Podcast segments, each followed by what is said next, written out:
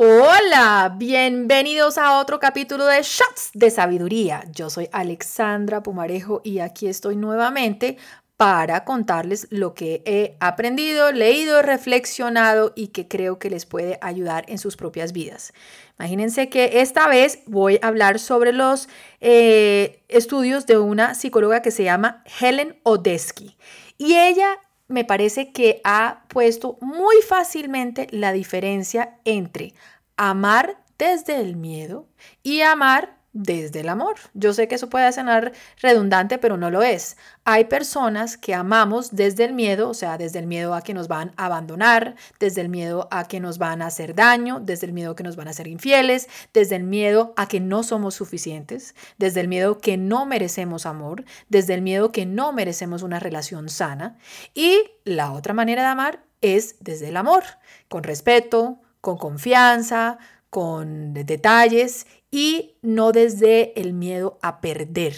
Yo creo que esto no es novedad para ninguno. Yo creo que yo he sido una persona que he amado desde el miedo, sin duda alguna, y creo que me han amado desde el miedo. Entonces, por eso me parece que esto que está explicando aquí la doctora Odesky, que es señalar cuáles son las señales que tal vez estamos amando desde el miedo y no desde el amor va a ser tan importante para ustedes. Me encanta que ella lo haya puesto de una manera tan fácil de entender y tan fácil de diagnosticar. Entonces, por eso se los traigo hoy, porque yo quiero que ustedes miren muy bien y solamente ustedes saben si lo están haciendo o no lo están haciendo.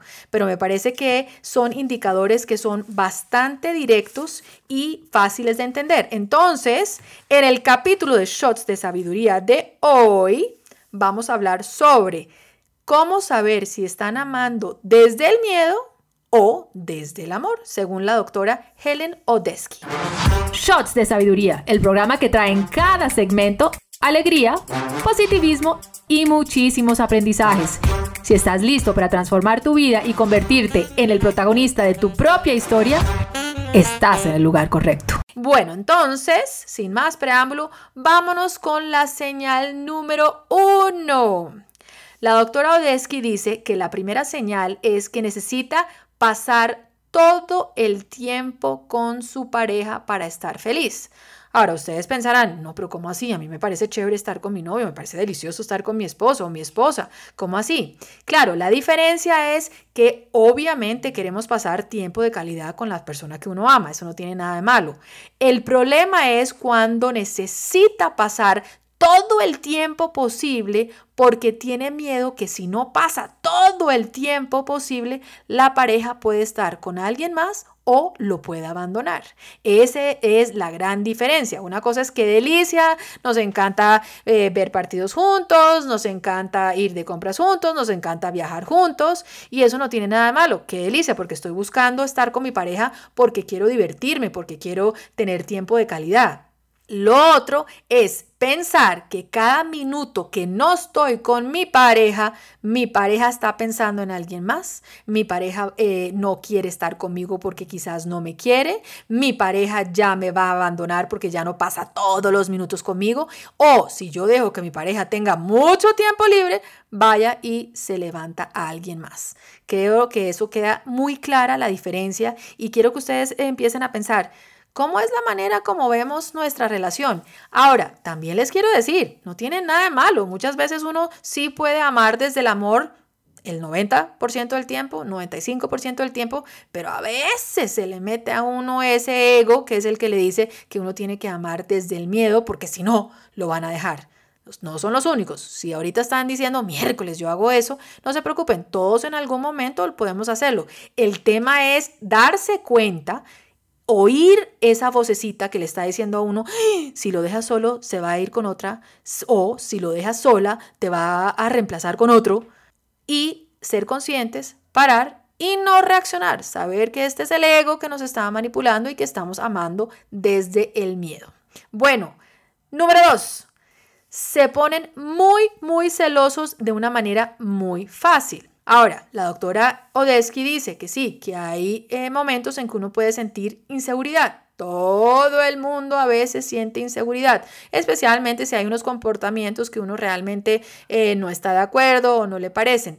Pero el problema real es cuando estos comportamientos y estos miedos le generan a uno tanta angustia y tanto miedo que uno empieza a hacer cosas que están fuera del control. Como por ejemplo, revisar los mensajes, revisar el celular, tener que estar pendiente a quién le likea la foto, a quién incluye en sus redes sociales. O sea, este tipo de inseguridad se vuelve una, un tipo de celos que son obsesivos y cuando son obsesivos, pues obviamente son generados desde el miedo. Es pensar que, volvemos a lo mismo, es pensar que si mi pareja eh, habla con una otra persona, si mi pareja de pronto se encuentra almorzando con alguien, automáticamente quiere decir que esa persona me va a dejar. Eso obviamente es eh, muy malsano, pero adicionalmente a eso, si ese comportamiento de miedo y de inseguridad los lleva a perseguir a su pareja, a buscarle cosas en la billetera, eh, tener las claves de todas eh, sus cuentas, eso ya es algo que es un gran indicador que están amando desde el miedo. Shots de sabiduría. El número tres indicador que es importante es cuando pelean sobre las cosas más mínimas o cuando las cosas mínimas se vuelven un problema garrafal. Eso quiere decir que el miedo de perder a la pareja es lo que está guiando la relación. No es aprovechar los momentos de felicidad, no es darse cuenta de todo lo bueno que hace, sino estar enfocado en las cositas chiquitas que tal vez no son capaces eh, de poner en su proporción. Entonces, cuando uno no es capaz también de abordar los problemas desde la cabeza fría, después de haber regulado las emociones, una cosa es que hay que no todos tenemos que pensar o actuar de la misma manera. Uno puede hablar con su pareja y decirle, mira, esto que estás haciendo me genera incomodidad o esto que estás diciendo no me parece eh, correcto o quizás podemos evaluar el comportamiento tuyo y mío. Y otra cosa es que por algo muy chiquito se dispare una discusión grandísima, garrafal. Aquí la doctora Odesky dice que cuando uno pelea constantemente sobre cosas que parecen insignificantes, pero no hay control sobre la manera como se pelea, pues esa es una señal que de pronto usted está tan asustado, tan paniqueado de que lo van a dejar o lo van a abandonar que eh, necesita armar shows muy grandes por cosas muy pequeñas. El número cuatro, usted actúa de una manera que cree que va a complacer a su pareja. Pero entonces ustedes deben estar pensando, pero Alexandra, a ver, ¿cómo así? Pues claro, uno quiere hacer cosas que le van a agradar a su pareja, sin duda alguna. Pero si ustedes tienen miedo que están que si actúan como son, o sea, que si actúan como la verdadera persona que son, su pareja los va a dejar. Eso es lo que está mal. Uno debe poder estar con la pareja como es, ser auténtico en lo bueno y en lo malo. Obviamente hay que pulir lo malo. Obviamente si a la pareja no le gusta que deje la toalla botada en el piso, pues eso es algo que puede cambiar y no pasa nada. Pero si usted siente que está dejando de hablar de cierta manera, dejando de pensar de cierta manera, está mostrándose de una manera que no es auténtica solamente para que su pareja no lo deje o que su pareja apruebe de usted, eso es amar desde el miedo. Si actúa de una manera que le da miedo que su pareja lo va a juzgar o lo va a criticar, eso está mal. O sea, hay, eh, como vuelvo y digo, no todos pensamos igual ni actuamos igual, eso no tiene nada de malo. Y uno puede decirle a la pareja, bueno, sabes que eso no me parece tan chévere, pero no importa porque tú eres tú y yo soy yo y no pasa nada. Pero si usted está dejando de hacer cosas por el pánico de la crítica, entonces ahí hay que reevaluar un poquito. Hay que estar cómodo con ser como son, sin el miedo a ser rechazados, sin el miedo a ser abandonados. Y si hay un comportamiento que definitivamente le molesta a la pareja, lo importante es indagar. ¿Por qué molesta? ¿Qué está pasando? Si es algo que, que, se pueden hacer pequeños ajustes. O sea, hemos hablado mil veces de, de que uno puede acoplarse en la pareja sin perder la esencia. La esencia son cosas que son importantísimas. Eh, por ejemplo, eh, no, no querer tener hijos, por ejemplo, las relaciones que tiene con sus exparejas o las relaciones que tiene con sus hijos. Esos son temas que son esenciales y se pueden hablar. El miedo eh, que genera pensar que si uno hace o dice o actúa de cierta manera, eso va a incomodar a su pareja de tal manera que lo va a dejar, es ahí donde hay que preocuparse. Alexandra Pumarejo presenta Shots de Sabiduría. La siguiente señal que tal vez está viviendo eh, el amor desde el miedo y no precisamente desde el amor es siente que la relación está bien así, que no hay nada más que hacer, que así esté miserable, así esté triste, así se sienta mal, así no haya novedad, así esté aburrido, no hay nada que hacer. Precisamente, ¿por qué? Porque las personas que no quieren eh, luchar por su pareja, luchar entre comillas, luchar para que las cosas sean distintas, es porque tienen miedo a, que, a cambiar cualquier cosa. Entonces prefieren quedarse en la mediocridad, prefieren quedarse en que es una relación mejor a largo plazo, así sea aburrida, a precisamente generar los cambios o a decir que hay cosas que están incómodas. Hay que poder decirle a la pareja, mira, esto no me gusta. Hay que poner límites. Yo creo que podemos cambiar esto. Yo quisiera que esto que tú estás haciendo lo podamos mirar de otra manera. O sea, muchas personas creen que tener una relación, ah, no, esa gente estuvo casada por 20 años. Sí, pero ¿fueron felices los 20 años? No, hay que eh, no tenerle miedo a generar cambios, no tenerle miedo a generar eh, expectativas de que pueden tener una muy buena relación. Hay gente que se queda conforme con una relación mala. ¿Y qué hacen? Se van y se quejan con las amigas, con la familia. No, es que no estoy aburrida. Bueno, mejor este que nada. O mejor ella que, mejor conocido que malo por conocer. O peor aún, van y buscan a una tercera persona considerando que esa es la chispa que necesitan en su vida.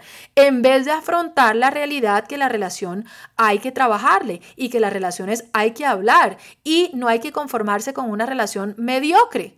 Hay que trabajarle las relaciones, como cualquier cosa en la vida. Ustedes quieren que un negocio funcione, pues hay que trabajarle, hay que darle tiempo, hay que darle amor, hay que darle energía, hay que ponerle chispa.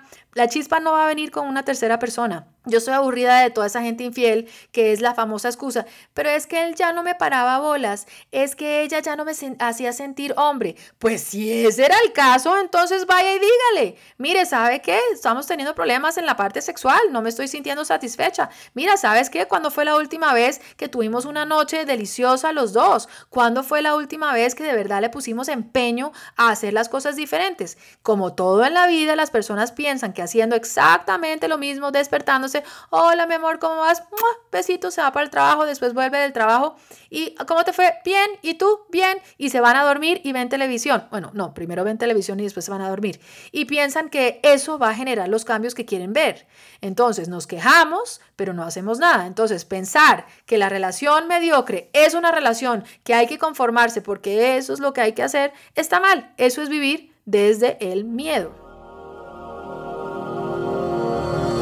Shots de sabiduría. Otra señal, la número 6, es que eh, está todo el tiempo sobrepensando todo lo que pasa en la relación. Esto yo creo que yo soy campeona en esto.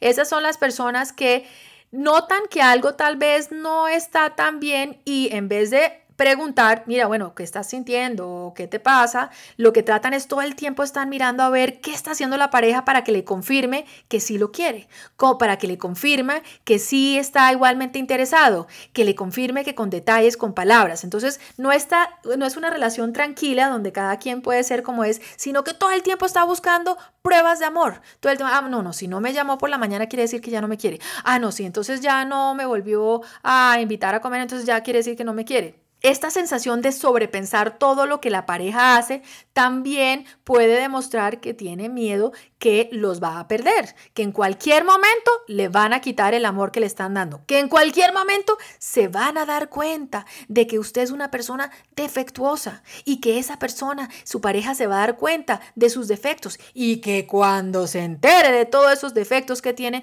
lo va a dejar. Esto es miedo, esto es, miedo a sentirse que no es suficiente. Cuando uno todo el tiempo necesita que la pareja le confirme el amor, eso es una preocupación. Ahora, vuelvo y les digo, Alex, pero a mí sí me gusta que me digan que me aman. Alex, a mí sí me, sí me gusta que me dediquen tiempo, sí me gusta que me digan palabras amorosas, sí me gusta que, que, que me den detalles. Obvio, claro, eso no lo quita. El problema es que cuando esas cosas no pasan, usted empieza a pensar que los van a abandonar, que van a buscar a otra y que hay algo malo en usted. Si esto es lo que están sintiendo, lo mejor es sentarse a hablar con la pareja. Oye, mira, ¿sabes qué? Me doy cuenta que la verdad, de pronto los dos no nos estamos... Eh, dando eh, el, el, el, famoso libro de lenguajes de amor. De pronto no nos estamos demostrando amor como toca. Entonces aprovecho que eso va a ser mi podcast eh, en otro momento, el libro de Gary Chapman para recomendárselos, Los cinco lenguajes de amor. Todos necesitamos que nos demuestren amor de una manera distinta, porque muchas veces uno cree que está demostrando amor, por ejemplo, eh, dando regalos y la persona no se siente amada con los regalos, sino se siente con las palabras de, de afirmación. Pero bueno, no les voy a dar mucho porque este va a ser otro podcast, pero si quieren ir adelantando, entonces vayan y busquen el libro de Gary Chapman, Los cinco lenguajes del amor. La siguiente señal que de pronto están amando desde el miedo y no desde el amor es que su pareja se da cuenta que usted está eh, precisamente totalmente inseguro. Muchas veces uno piensa que no, que uno está súper relajado y que la pareja no se da cuenta de que uno está todo el tiempo constantemente muerto del susto que lo van a abandonar. Pero no, yo creo que si las parejas están sintonizadas, eh, sea una, una de los dos dice, oye, ¿por qué siempre estás tan insegura. Es imposible que cada vez que sentamos, que todo el tiempo estamos pensando cosas negativas, vamos a atraer eh, resultados positivos. Entonces, nosotros no podemos estar todo el tiempo pensando, nos va a abandonar, nos va a dejar, se va a dar cuenta que soy defectuoso, se va a dar cuenta que es que yo tengo algo malo en mí, se va a dar cuenta que yo no soy suficientemente chévere y me va a dejar por la persona que es más chévere que yo y que la pareja no se dé cuenta. Es más, si la pareja no se da cuenta, pues entonces grave porque quiero, creo que hay ahí un, un, un, no hay una conexión tan firme. Entonces, si su pareja se da cuenta de que tal vez está actuando de una manera insegura, es importante que lo hablen, porque bueno, no siempre es el caso, no siempre es el caso que uno está actuando de una manera insegura y puede ser que la pareja de pronto le diga, es que esa es tú y tu inseguridad y pueda que no lo sea. Pero si usted sabe que sí está actuando de una manera o está sobrepensando o tiene alguna de estas otras eh, características que le he mencionado, es algo que debe hablar. Y si es algo que debe hablar, es importante que lo afronte usted mismo con usted mismo, porque si estamos amando desde el miedo, esto no es responsabilidad de nuestra pareja para que no lo cure, porque muchas veces pensamos, no, si mi pareja entonces no vuelve a hablar con ninguna otra mujer o ningún otro hombre, yo me voy a sentir mejor. O si mi pareja todo el tiempo está conmigo, entonces yo me voy a sentir mejor. O si mi pareja está 24 horas al día pendiente de mí, yo me voy a sentir mejor. Eso no es así. Si estamos amando desde el miedo, no hay nada que la otra que la pareja pueda hacer para sanar nuestro corazón. Eso es responsabilidad nuestra. Ahora, Vuelvo y digo, hay actitudes que pueden tener. Sí, no es chévere que nuestra pareja esté todo el tiempo coqueteándole a otra persona. Eso ya es responsabilidad de la pareja. Pero si nuestra pareja no le está coqueteando a nadie, es una persona correcta, es una persona que sabemos que es honesta y que es buena, y usted está como una loca o como un loco buscándole los correos y mirando a ver con quién habló, el problema es suyo. Y el que tiene que sanar o la que tiene que sanar es usted. Entonces es muy importante que después de este listado que me parece interesante porque además es muy práctico, o sea, yo creo que lo podemos ver y creo, creo, creo que todos nos podemos ver reflejados de, en, alguna, en alguna circunstancia. Yo creo, vuelvo y digo, no se sientan mal. Todos en algún momento somos inseguros, claro, especialmente cuando uno ama tanto. Cuando uno ama tanto, uno piensa, Dios mío, ojalá esto no se acabe. Pero el problema es que no, que no nos quedemos ahí. La inseguridad la podemos tener, pero no nos quedemos ahí. Rápidamente tenemos que sentirnos seguros de nosotros mismos, sentirnos seguros del amor que tenemos y pasar rápidamente. Puede que uno tenga pensamientos de inseguridad, pero entonces hay que hablar con esos pensamientos y decir, bueno, ¿cuál es el show aquí? Es una persona a la cual me ama, es una persona honesta, tenemos una buena relación, no me voy a poner y no voy a dejar más allá que estos pensamientos que me están tratando de sabotear definan mis reacciones, que eso es lo importante. Pensamientos inseguros, claro, ese es el ego, ese es el ego que nos está diciendo, te va a dejar por otra, te va a dejar por otro, ella es mucho más linda que tú, entonces él se va a dar cuenta que tú eres mucho, eh, no eres tan linda, o pues, ella se va a dar cuenta que tú no eres tan inteligente como fulanito de tal y te va a dejar. Todo eso es posible. Lo importante es no hacerle caso a estos pensamientos, hablar con ellos y decirles, mira, ¿sabes qué? Yo no necesito que me protejan. Yo no necesito que ustedes entren y controlen mis reacciones. Yo puedo regularme emocionalmente, respirar profundo y entender lo que es la realidad y lo que es eh, el distorsionamiento de mis pensamientos. Me tengo que preguntar, ¿estoy amando desde el miedo que me van a abandonar, del miedo que me van a dejar, el miedo a que yo no soy suficiente y que esta persona se va a dar cuenta? ¿O simplemente es que como cualquier otra persona puedo tener eh, momentos de inseguridad. Es importante que nos eh, preguntemos estas preguntas antes de reaccionar y antes de trasladarle y proyectarle todo nuestro miedo a la pareja, porque es lo que hacemos, ¿no? Empezamos a acusar. Y vas a decir, claro, es que tú estás haciendo esto y esto y esto y esto. Y pueda que la pareja no está haciendo nada, pero son los mismos miedos de uno. Entonces, yo creo que hay que eh, reflexionar. Este, este podcast es, un es una invitación para que nos sentemos y pensemos, ¿estamos amando desde el miedo o estamos hablando desde el amor? Y si estamos amando desde el miedo, lo que tenemos que hacer es amarnos a nosotros mismos más. Trabajarle a todo esto que les digo semana tras semana en mi página, en mi Instagram y en todas partes. Hay que amarnos lo suficientemente a nosotros mismos para uno poder tener una relación sana con alguien más. Eso es lo más importante y esto hay que trabajarlo todos los días. Hay que sentirse suficiente, suficiente como somos para no entrar a tener que hacer todo tipo de acrobacias para complacer a los demás. O, por el contrario, eh, ser alguien que no somos. Entonces hay que amarnos a nosotros mismos ante todo y sobre todo. Bueno, este es el capítulo de hoy. Los invito nuevamente a mi página web www.alexandrapumarejo.com, donde van a encontrar todo tipo de consejos y de herramientas precisamente para ayudarlos a que se amen y que sean protagonistas de sus historias. Pero obviamente también quiero que se suscriban al Círculo de la Mariposa, donde van a tener acceso a información exclusiva, herramientas y van a tener todas las semanas eh, un espacio de tú a tú conmigo y con los demás miembros del círculo eh, y vamos a poder crecer, aprender, reflexionar y ser cada día más confiados, más eh, seguros de nosotros y con relaciones muchísimo más sanas. Los quiero mucho. Hasta la próxima semana. www.alexandrapumarejo.com Contenido creado para que te conviertas en el protagonista de tu vida.